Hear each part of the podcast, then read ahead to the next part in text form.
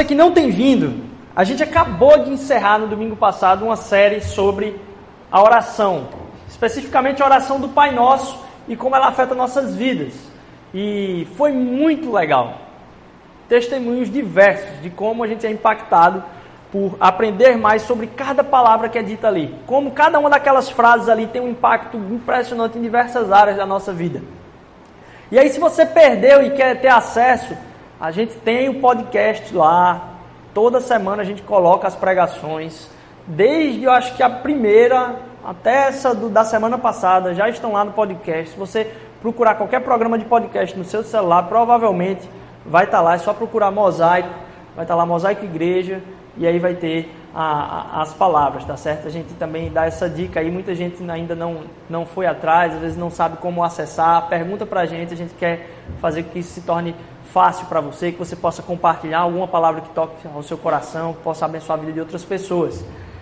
A gente terminou essa série sobre oração e foi muito legal. Inclusive, nos pequenos grupos, a gente trabalhou de uma forma diferente, como orar através da leitura da palavra, através dos salmos. Tem um material super especial também, se você quer. Foi um método novo que a gente aprendeu a estar tá utilizando a, a Bíblia na nossa leitura diária, para ler a Bíblia orando ela.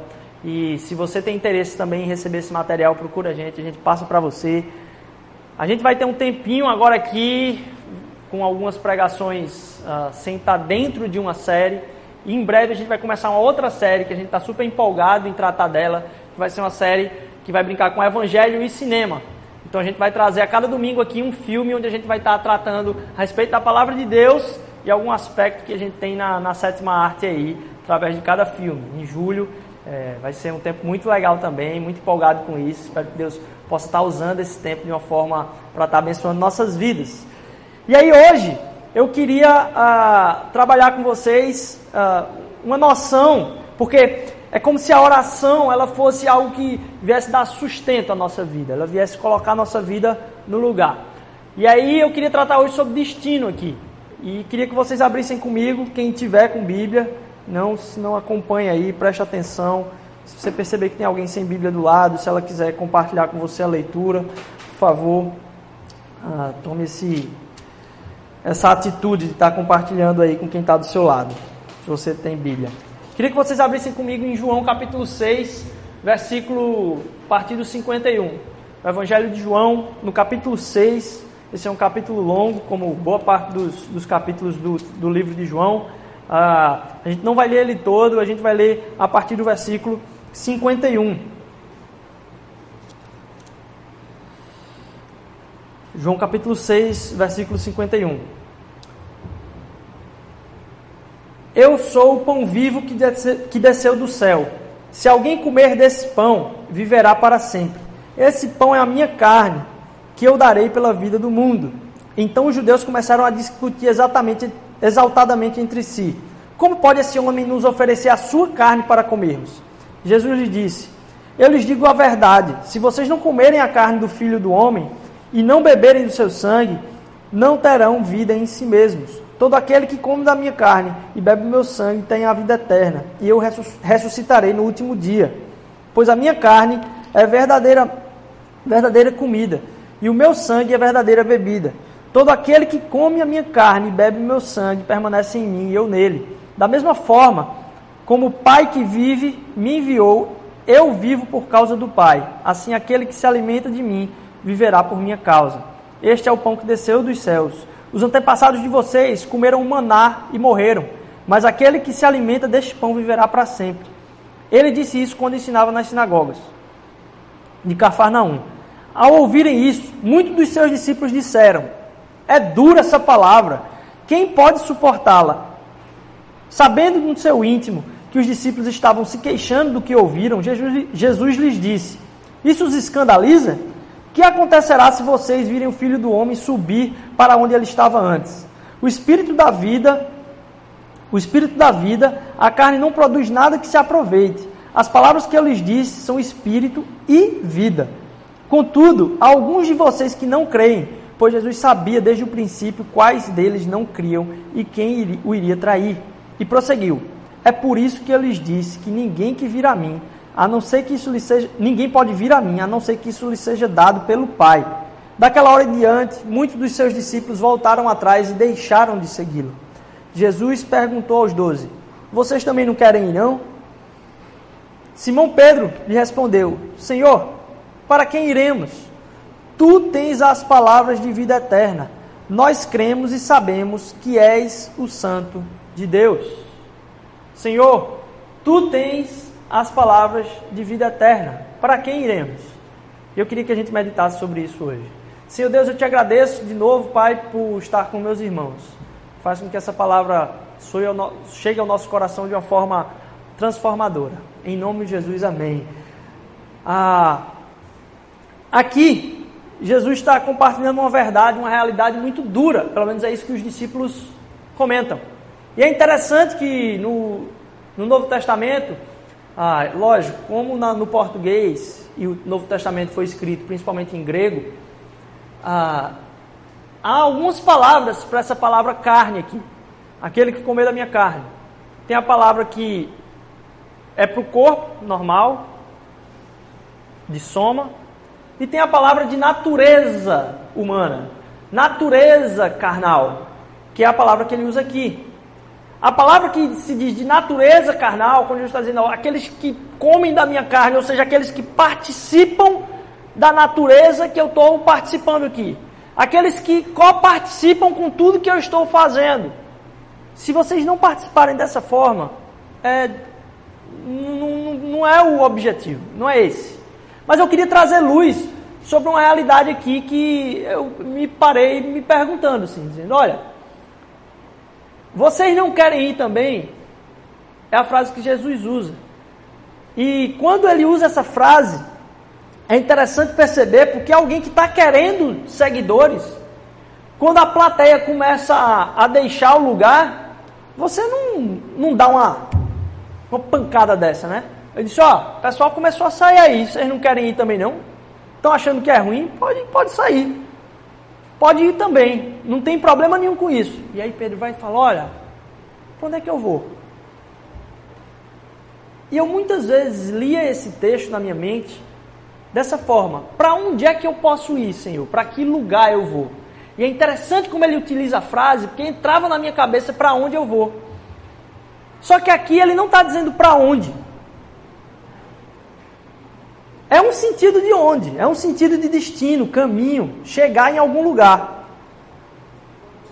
Mas a pergunta que a gente quer para a nossa vida é: para onde eu vou, Senhor? Onde o Senhor quer que eu vá? Para onde o Senhor quer que eu atire? Para que lado o Senhor quer que eu faça minha, meu movimento agora? Que decisão? A minha decisão vai estar aprontada para que lado? E é interessante que ele diz assim: eu não tenho não é para onde ir, eu não tenho para quem?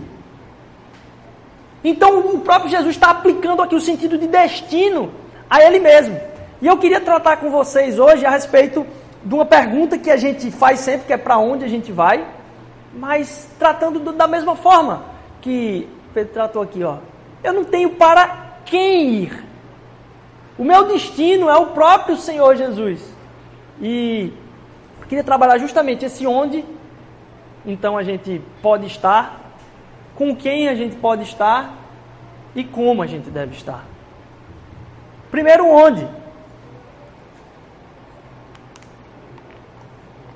Porque ao se perguntar que decisão tomar, para que direção tomar, quando a gente troca essa o para onde pelo por quem ou para quem ir, a gente começa a perceber que a nossa vida é muito menos importante do que fazer. Porque nossas perguntas para Deus normalmente são: Senhor, o que é que eu faço da minha vida?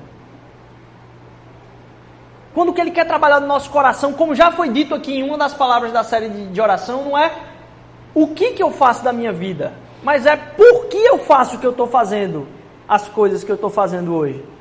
Então não é o que eu faço, a pergunta que Jesus está preocupado a respeito da sua vida, mas por que você faz? Se você pegar hoje nosso cenário político nacional aí, você vai ver que tem muitas atitudes que você começa a desconfiar de tudo. Porque até mesmo as coisas corretas que são feitas, as, as podreiras que são lançadas e as acusações que são feitas, normalmente são feitas por um motivo de se tomar o lugar do outro. Então, nem sempre o que é certo fazer importa tanto quanto o porquê fazer. E a gente fica se perguntando o tempo todo: o que é que eu devo fazer? Quando Deus quer trabalhar no nosso coração para que a gente comece a entender que a pergunta do porquê eu faço todas as coisas é mais importante. Porque você pode acertar uma vez no que fazer, mas se você não mudar a forma como você pensa a respeito de como você decide as suas decisões, você não ganhou nada. Você deu um passo para frente, daqui a pouco vai dar dez para trás. E Jesus quer muito mais trabalhar no porquê a gente faz as coisas, uma decisão muito importante que você precisa tomar. Às vezes Jesus chega e diz assim, e a gente, eu, eu acho que eu tenho percebido isso na minha vida. Ele diz, rapaz, toma qualquer uma decisão aí, resolve logo isso. Mas pelo menos pensa por que você está fazendo isso. Porque ele vai abençoar, em muitos dos casos, as duas coisas. A gente tem que perguntar a Deus o que fazer em tudo. Mas quando você chega na loja do shopping e está escolhendo entre a camisa vermelha e azul, o que você escolher é uma camisa. A pergunta que está por trás é por que eu estou comprando isso que eu estou comprando hoje? Qual a necessidade que eu tenho de suprir isso no meu guarda-roupa, na minha casa, ou talvez na estética, na moda? Por que eu estou fazendo o que eu faço? É mais importante do que o que eu estou fazendo. Porque eu posso fazer muitas coisas corretas com o coração completamente enganoso para querer agradar os outros. Às vezes até no serviço, de querer fazer algo para que alguém te veja. Quando ele está trabalhando muito mais no porquê você está fazendo aquilo. E está indo em direção a ele. Para quem iremos, vem mexer com o porquê a gente faz as coisas. Então, onde é que eu posso estar? Porque nessa ânsia do que fazer, a igreja deturpou a mensagem da cruz completamente.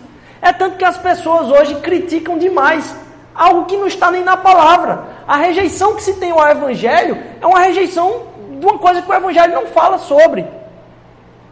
Na verdade, o Evangelho critica muito mais do que a sociedade aquilo que elas falam a respeito da religião do Evangelho.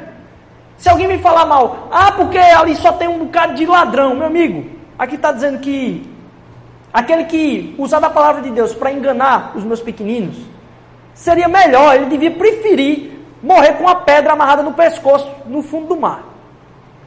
Então, assim, a própria palavra de Deus já critica aquilo que as pessoas estão criticando a respeito da interpretação, a respeito daquilo que é o mal usado para a vivência do Evangelho.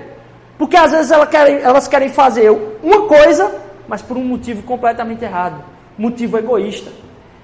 E a igreja vem deturpando, às vezes, a mensagem do próprio Evangelho. Por isso que a palavra de Deus ela está acessível a todos nós e a gente pode ler ela e dizer: Ei, cara, isso que você está falando aí não está aqui não. Você está querendo me enrolar. Está disponível a nós. É tanto que quando a gente pensa sobre onde está, e eu já falei, mais interessante é o porquê está, mas o onde está, a gente é libertado dessa pergunta. Recentemente eu estava conversando com uma pessoa que estava tendo uma discussão dentro da igreja do que ia se acontecer dentro do espaço de culto. Ia acontecer alguma coisa e estavam decorando com algumas coisas. E aí alguém veio trazer uma problemática porque tinha uma coisa muito escandalosa acontecendo ali. Tinha uma decoração que era muito escandalosa, alguma coisa que ia acontecer no culto que era muito escandalosa para acontecer naquele lugar. E a pessoa disse assim: a gente não pode usar essas coisas no santuário. A gente não pode usar essas coisas no santuário. Conversei com outra pessoa essa semana a respeito de, de uma dificuldade que se teve um, em uma certa igreja de subir no palco. A pessoa disse: Olha, eu trabalho mexendo com esses equipamentos aqui. E aí eu fui convidado para trabalhar na igreja.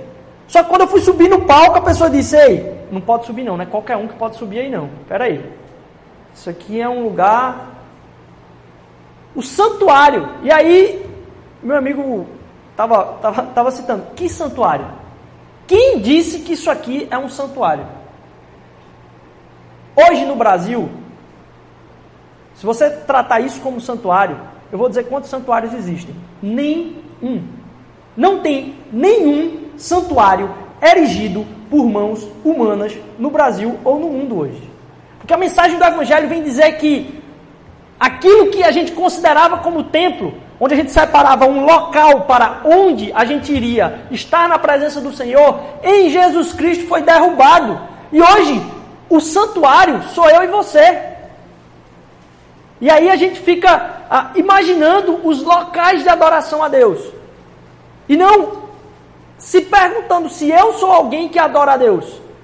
Então um cara vem, bota uma gravata, um paletó e se diz pastor.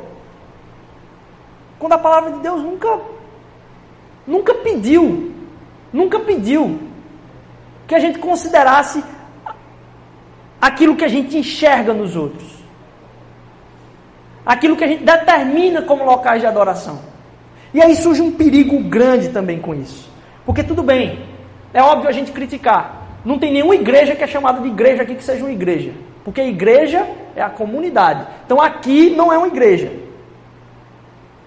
É difícil a gente dizer, né? Porque como é que você vai botar a placa na frente? Quer dizer o quê? Mas bem, isso aqui não é uma igreja. Esse local se torna uma igreja quando a gente está aqui reunido em adoração a Deus. Então a igreja está presente hoje aqui, Deus habita nesse lugar. E fala aos nossos corações através das verdades cantadas, às vezes muito mais até do que a palavra. E fala através da manifestação da palavra nos nossos corações também. Mas esse local não é uma igreja. A igreja está reunida nesse local. O que Cristo veio falar foi isso. Se você for começar a ler o livro de Atos, quando chega no capítulo, é, no capítulo 6 e capítulo 7, a dispersão e a propagação do evangelho acontece quando matam Estevão. Sabe por que matou Estevão? Porque ele fala a mesma coisa. Ele disse: ó, Jesus morreu na cruz para ter acesso ao lugar mais santo do templo, que é a presença do Pai, e agora ninguém precisa ir para o templo de Jerusalém para adorar, porque o Espírito Santo vai habitar em cada coração. Então não tem mais templo. Jesus é a concretização do templo, Jesus é a concretização da lei. E aí os, os judeus disseram: rapaz, esse cara está doido, vamos matar ele. E foi essa morte que dissipou os discípulos para começar a divulgação em massa do Evangelho. E a gente está nessa questão até hoje. Mas essa questão levanta uma outra coisa, porque é muito legal criticar. E aí, às vezes, a gente toma uma, uma vida. Eu, eu comecei a pensar nisso como uma vida de fofoqueiro. Porque o fofoqueiro, ele não é o cara, o cara que fala mal do outro. Ele está muito menos preocupado com a imagem do outro e ele está mais preocupado com a imagem dele. Por que, que dá um gosto em falar uma fofoca? É quando a gente fala mal de alguém, a gente se sente melhor, porque pelo menos a gente é melhor que aquele que a gente falou mal. Então, quando a gente vai criticar algumas coisas, inclusive essa a respeito, ah, isso aí não é igreja, não, igreja somos nós, ou isso aí não é um santuário, não, a gente fica só em um lado. E no Facebook, na, nas mídias sociais, que é, é absurdo hoje, só tem gente falando mal das coisas. Por quê? Dá um alívio. Eu quero falar mal disso aqui, porque. E aí você vai e mete o pau lá. É, isso é um absurdo. Por quê? Porque dá um alívio. Pelo menos eu estou colocando o quão absurdo é a opinião do outro. E com isso, eu começo a, pelo menos, tratar a mim mesmo com uma exaltação um pouco maior. Pelo menos eu não tenho uma opinião tão ruim quanto a dessa pessoa. E eu aproveito de novo, acho que eu vou falar isso para sempre aqui. Eu aproveito e dou uma dica para você. Não escreva esses textos, não. Passe direto, porque não adianta. Não adianta. Não escreva esses textos, não. Liga para a pessoa, vai para um bar, vai para um restaurante, vai conversar com ela. É melhor. E às vezes a gente começa a colocar a opinião do outro no paredão. E aí a gente fala a respeito do santuário, né? Ó, oh, isso aqui não é um santuário, não. Mas aí Jesus vem falar: o santuário é o seu corpo. Santuário é você hoje, o Espírito Santo habita em você. Aí a gente tem pessoas que dizem: Ah, isso aí não importa não, porque isso aí não é o santuário. Aí eu vim fazer o outro lado da pergunta. Mas você tem considerado a sua vida e o seu corpo como santuário de Deus? Você tem tratado o seu corpo? Percebe o peso dessa pergunta? Você tem tratado a sua vida como um santuário do Deus vivo? E aí você começa a olhar para a igreja mais bonita que a gente tem aqui na cidade e dizer assim: não, cara, não é ali. Aquela, sabe aquela tensão que você chega quando você entra naquele lugar grande, eles foram criados grandes já para você ficar diante deles assim abismado e diminuído na presença. Imagine agora que você não está olhando mais para aquilo porque você viu que aquilo ali não é o santuário, mas agora você está diante do Senhor dentro da sua própria vida. Já imaginou o peso que é isso? E aí eu pergunto para você: você tem considerado a sua vida um santuário? Porque não adianta só criticar. O propósito que está por trás da negação da existência desse santuário é justamente porque a minha e a sua vida é santuário do Deus vivo através do Espírito Santo. E a gente tem que chegar dentro da presença dele dizendo: minha vida tem sido um santuário. Deus. Porque o propósito da morte de Jesus Cristo não foi só negar o santuário, foi trazer ele para a nossa vida. A partir do momento que eu não vejo, eu vejo a pessoa indo para o santuário no domingo, mas não vejo Deus habitando nela durante a semana, mas dizer, não, não é isso que a palavra de Deus chamou a gente para fazer. Mas para que a nossa vida fosse um santuário. Então, onde a gente deve estar? Não importa. Muito mais importa é por que, é que eu estou fazendo as coisas que eu estou fazendo hoje. Porque não importa o que você discorda. Ah, a gente é, não, eu discordo disso, eu não gosto daquilo que aquele pastor fala. Como você tem vivido a sua vida? Você tem considerado a sua vida um santuário do Deus vivo? Isso tem impactado a sua, sua vida da mesma forma quando você entra numa catedral. E é o mínimo, porque a gente não está numa catedral, a gente está diante da presença do Pai. Isso tem abismado o seu ser de entrar em temor na frente dele, sabendo que você foi aceito. Mesmo com as besteiras que você fez durante aquela semana, ele te aceitou com o amor eterno dele. E você hoje é santuário de Deus vivo. Então, onde está? Não importa, porque Deus está com você.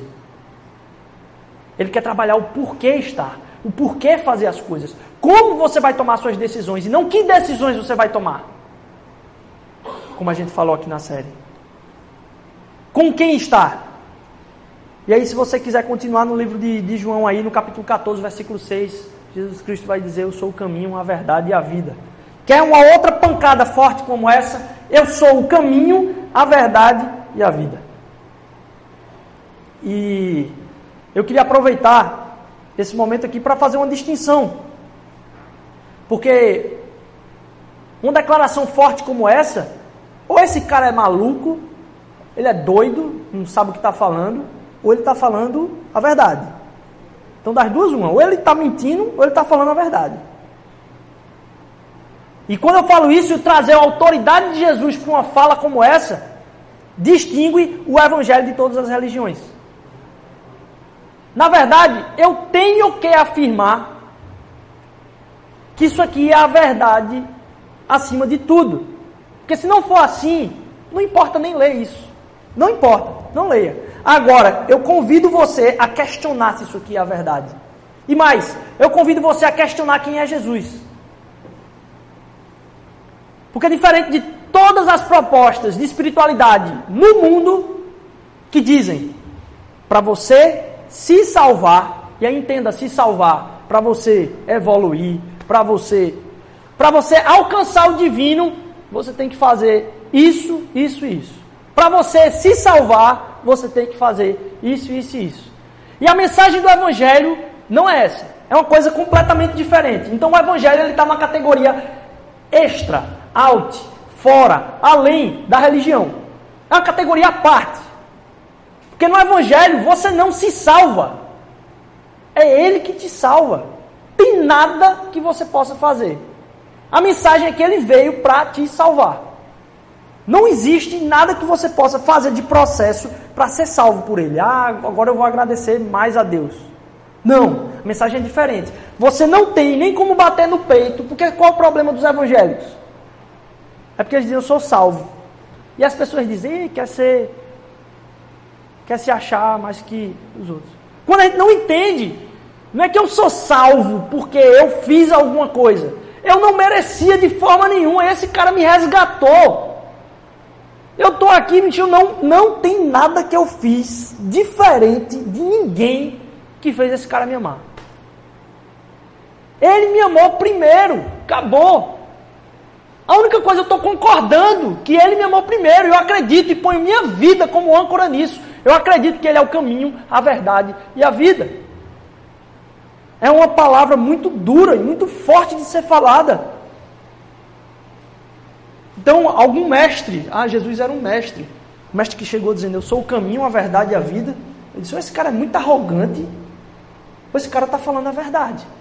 E eu convido você, se você não ainda não ainda está em, em, tempo de dúvida, e eu volto a falar aqui, cara, dúvidas são sensacionais. Resolva elas. Eu digo a você, aqui ele está dizendo, ele está clamando para ele, eu sou a verdade. Vá testando. Não.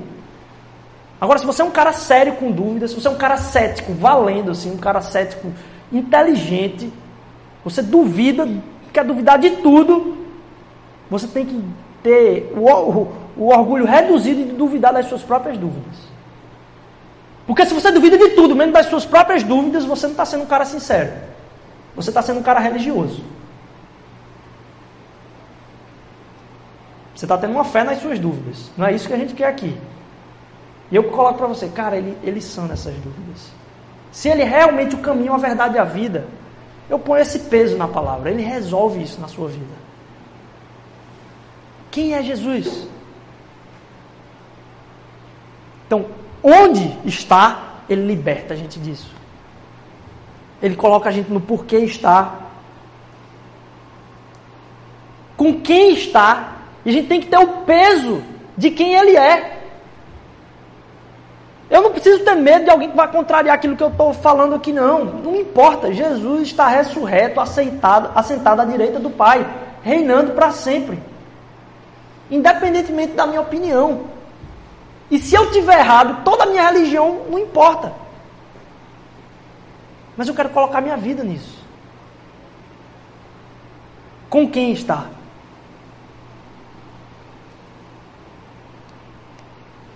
E aí, mais uma, uma questão é você começar a pesquisar quem é Jesus, você vai ver uma coisa que a gente não comenta. Por que, é que ele foi morto? A gente já falou aqui. Jesus foi morto, Jesus morreu na cruz. Por que, que Jesus morreu na cruz? Qual? Ele foi condenado. Primeira coisa, ele foi condenado. Ele não subiu na cruz e bateu o prego na mão, não. Ele foi condenado. Por que, que ele foi condenado? Por afirmar ser próprio Deus. Então, a gente tem que olhar essa palavra aí e ver. Rapaz, esse cara está mentindo ou ele está falando a verdade? Se ele está falando a verdade, isso tem um peso enorme sobre a mim e sobre a sua vida. Eu sou o caminho, a verdade e a vida. É uma palavra dura, uma palavra forte. Mas transfere o evangelho de algo que é feito para o homem se ligar a Deus, porque a palavra religião vem lembrar essa ligação, a religação com Deus. De algo, você utiliza a sua religião para se religar a Deus. E o que o evangelho vem dizer é: não, Jesus é o ponto de ligação entre você e Deus. E quem vai não é você para ele, foi ele que veio em direção a você e morreu na cruz. É diferente. Você não faz nada para chegar a Deus. Jesus desceu dos céus e veio até você. É a contra o evangelho é a contra religião. Você não tem nada que você possa fazer para chegar a ele, é ele que chegou a você. E aí, para terminar, a gente falou sobre o, o versículo para onde é que eu vou? Não para quem eu vou, porque só tu tens as palavras de vida eterna. Em quem eu vou chegar? E aí a, a gente falou do onde, do com quem e agora do como. E aí como você vive? Porque às vezes eu posso estar falando com você aqui e aquilo que é mais importante você deixa de lado da sua vida. Nossa, como eu tenho encontrado com gente assim. Que vive batendo, feito pinball, aquele joguinho. Nas paredes, tudinho e o que é importante não vivencia.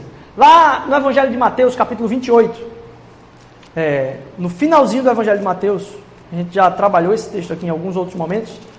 Capítulo 28, no versículo 16 em diante, vai dizer o seguinte: que os onze discípulos eles foram para Galileia. E quando viram Jesus, adoraram a ele. Alguns até duvidaram. Aí Jesus se aproximou deles e disse: foi-me dada toda a autoridade nos céus, portanto, vão e façam discípulos de todas as nações, batizando-os em nome do Pai, do Filho e do Espírito Santo, ensinando-os a obedecer a tudo que eu lhes ordenei. E eu estarei com vocês até o fim dos tempos. O que fazer? Para que serve a gente se reunir aqui e celebrar a Deus? Qual é a única coisa com a qual a igreja deveria se empenhar? A gente tem tratado isso no grupo de liderança nosso aqui. Uma mudança que Deus veio criticar o nosso próprio coração, de como colocar nossas ênfases. E aqui Jesus está dando a palavra final: ó, oh, vão e façam isso.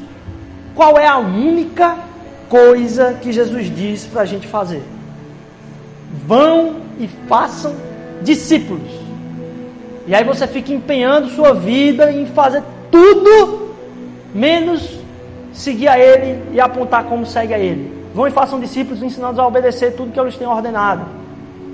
E a gente gasta às vezes o tempo da nossa vida, inclusive de igreja, tentando fazer tudo menos, poxa, eu entendi quem é esse cara. E eu quero fazer mais pessoas serem iguais a ele, mas para isso eu tenho que tratar a minha vida.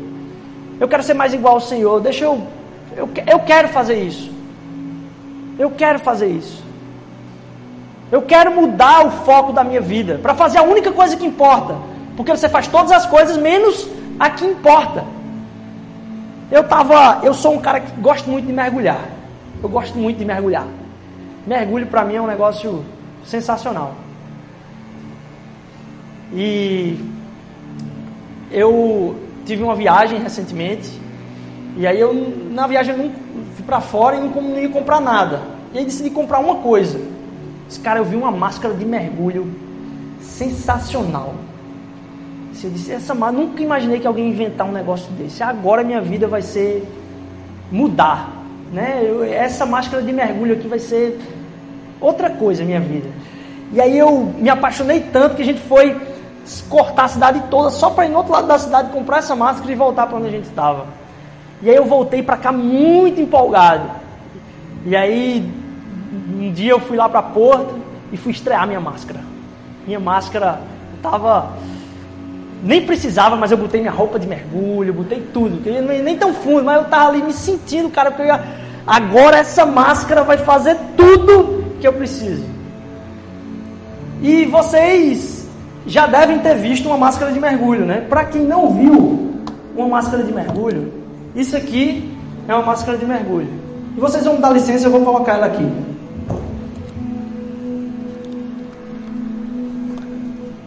Eu vou falar bem frio agora. Ela não está muito limpa não. Vocês estão vendo, né? Isso aqui é meu dia a dia. Quando eu vou mergulhar, eu acho massa isso aqui. Eu passo tempo, às vezes eu jogo até fora o, o, o snorkel e fico só com isso aqui. Mas é um trabalho snorkel. Você tem que morder o snorkel. Você tem que ficar com o snorkel aqui enquanto mordendo. E fica um bafo na boca, cara. É um negócio ruim. Você tem que ficar cuspindo. É horrível. Mas assim, com o tempo você se acostuma. Você vai mergulhando e se acostuma.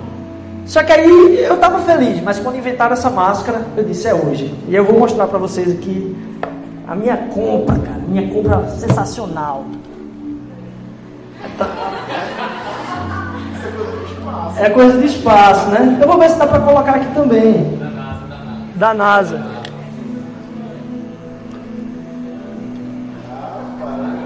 E agora? E agora? Dá para ouvir? Dá para ouvir agora só, né? Nem escutar, nem escutar vocês escutam. E eu.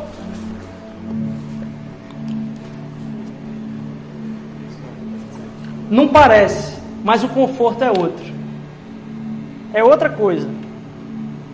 E eu botei isso aqui, eu fui para a água assim, como quem estava com fome, meu amigo. Eu disse, nossa. Por quê? Porque essa máscara, ela não entra água aqui em cima. Tem um mecanismo aqui em cima que não entra água. E mais, eu não preciso do snorkel, eu não preciso ficar mordendo aquele negócio que eu estava mordendo. E aqui embaixo, eu só soprar, sai a água por aqui sem entrar máscara, cara. E eu disse, peraí, meu irmão, que negócio do outro mundo isso aqui, é fantástico. Então não ia precisar mais usar o snorkel e ficar tranquilo lá, ver a quantidade de peixe que eu quisesse, não ia entrar água na minha máscara. E aí eu entrei, na maior alegria. É um produto sensacional. E eu gosto muito de mergulho. E quando eu mergulho, eu gosto de entrar em caverna. Eu gosto de passar tempo debaixo d'água. Eu mergulho e fico lá um minuto e meio, dois minutos debaixo d'água. A gente tem luva, entra lá na caverna, fica olhando os peixinhos lá. E aí eu entrei com essa, com essa máscara. E na hora de descer, eu notei uma coisa. Que eu não tinha parado para pensar na hora de comprar a máscara é que há um ponto importante na descida, é que há uma diferença de pressão quando você mergulha. Quando você desce, você tem que compensar no seu ouvido, nas vias aéreas, a diferença de pressão. E a forma que você utiliza para compensar, sabe qual é? e apertando o nariz. Lá estava eu, com a minha máscara. Sensacional. Que eu achava agora que ia ser minha vida fantástica. E lá vou eu apertar o nariz. Como é que eu aperto meu nariz aqui? Isso aqui é duro. Eu parei na hora e disse: não, não, não, não, não é possível. Como eu não pensei nisso? Eu lá na água olhando tudo, tranquilo, isso aqui é acolchoado, cara. Eu disse, como eu não pensei nisso? Eu disse, não, tem um outro jeito de compensar que é engolir saliva. Ou então eu vou botar a mão em cima, forçar e vou descer soprando dentro da máscara. Eu desci e quando eu desci, forcei, quando eu forcei, saiu todo o ar que eu tinha guardado primeiro, então não adiantava de nada. Eu disse, vou tentar engolir. Não consegui. E aí eu percebi que a máscara fazia tudo melhor que a outra, menos o essencial. Menos o essencial. E eu comecei a enxergar para a minha vida assim, eu disse, caraca, como eu faço um bocado de coisa na minha vida para deixar ela mais confortável, mais bonita, ter mais coisas que outras pessoas precisam, mas eu não faço o que é essencial. E eu não estou onde é essencial, com quem é essencial e como é essencial. Aí você vive a sua vida conquistando todas as conquistas que você quer, mas a sua família deixada para trás. Você vivencia tudo aquilo que você queria vivenciar de liberdade, mas é preso aos arrependimentos que vêm com as consequências dos atos que você toma. Você quer buscar um lugar para ir, e aí Pedro vai dizer: para quem é que eu vou? E eu percebi que todos nós estamos indo para quem? A gente não está indo para onde? Porque a gente quer fazer as coisas que a gente faz para que alguém aplauda no final. O que você quer conquistar, você quer conquistar para quem aplaudir? Quem é a pessoa que tem que aplaudir o que você está fazendo hoje? Ah, é o meu pai. Ah, é a minha mãe. Ah, é a minha família. Ah, não, eu não tenho esse negócio, não. Não tenho problema com isso. Ah, é o grupo do meu trabalho. Ah, é o comitê da minha classe profissional. Ah, é a classe de professores com as quais eu estou envolvido academicamente. Para quem você está indo? Para quem? E eu me pergunto, para quem que eu posso ir, Pai? Porque só o Senhor tem as palavras de vida eterna. Para quem? Para quem? Para quem eu estou fazendo tudo que eu estou fazendo? Só Ele. E aí tem mais uma coisa. É eu entender que não sou eu que vou a Ele, é Ele que veio até mim. Então quando eu pergunto para quem, Ele já está de braços abertos para me receber, para me amar. E eu sei que eu posso ser livre porque eu estou na presença dEle. Então onde eu estou? Não importa, Ele está comigo. Com quem eu estou, Ele sempre está presente. E de que forma eu estou? Nos braços dele. Quando Jesus fala, ó, vão e façam discípulos, poxa, meu sonho para essa igreja aqui é que a gente conheça mais a Deus, que a gente ame mais uns aos outros e que a gente sirva a nossa cidade. E que a gente faça isso fazendo a única coisa que importa. Quem é Jesus? Eu quero apresentar mais gente a Ele. Tem transformado minha vida. Eu quero fazer discípulos. Isso é essencial. Se a gente não fizer isso, eu estou usando isso aqui, ó para ficar lá na superfície. E Deus quer dar uma vida nas profundezas do seu amor com Ele. Eu consigo passar um dia com isso aqui na superfície. Ela é feita para a superfície. E a gente constrói a nossa vida para viver na superfície. Na superfície das aparências do Instagram, do Facebook. Na superfície das amizades que vão te aplaudir quando você faz besteira, mas que é engraçado. E que você é desenrolado. Você é desenrolado, você consegue ter um. Mas aí que aplauso para quem a gente quer ir? Só tu tens as palavras de vida eterna. Senhor Deus, eu te agradeço, Pai, porque tuas palavras são de vida eterna, Senhor Deus. Eu te agradeço, Senhor Jesus, porque meu sonho, Pai, para essa igreja, para as pessoas que estão aqui hoje, Senhor Deus, para as que vão ouvir isso que a gente está compartilhando aqui, Senhor Deus, que a gente busque o essencial, Pai. Que a gente busque ao Senhor, porque só Tu tens as palavras de vida eterna. Para quem a gente pode ir, Senhor Deus, se não correr para os Teus braços, Pai? Nos ajuda a entender que em Ti encontramos liberdade, Senhor Deus. Em Ti encontramos a aceitação que a gente às vezes está transferindo para os outros, Pai. E a gente não precisa mais se preocupar com a aceitação dos outros, porque somos aceitos pelo Senhor no teu amor, Pai. Obrigado pela vinda do teu filho Jesus. Obrigado pelo teu evangelho que é imutável, Senhor Deus. A palavra vai dizer que em Deus não há sombra de mudanças, Pai. Obrigado por isso, porque tu és eterno, Senhor Deus. Tu és e sempre serás, Pai. Que a gente possa sair essa semana aqui entronizando o teu nome, Senhor Deus, sabendo em quem estamos, Pai, para quem estamos indo, Senhor Deus. Transforma o nosso onde, Pai. Transforma os destinos que a gente busca da nossa vida, Senhor Deus, para um destino no Senhor, Pai. Um destino na tua pessoa, Jesus Cristo. Que vem sanar todas as nossas angústias. É o que eu te peço em nome de Jesus. Amém, amém.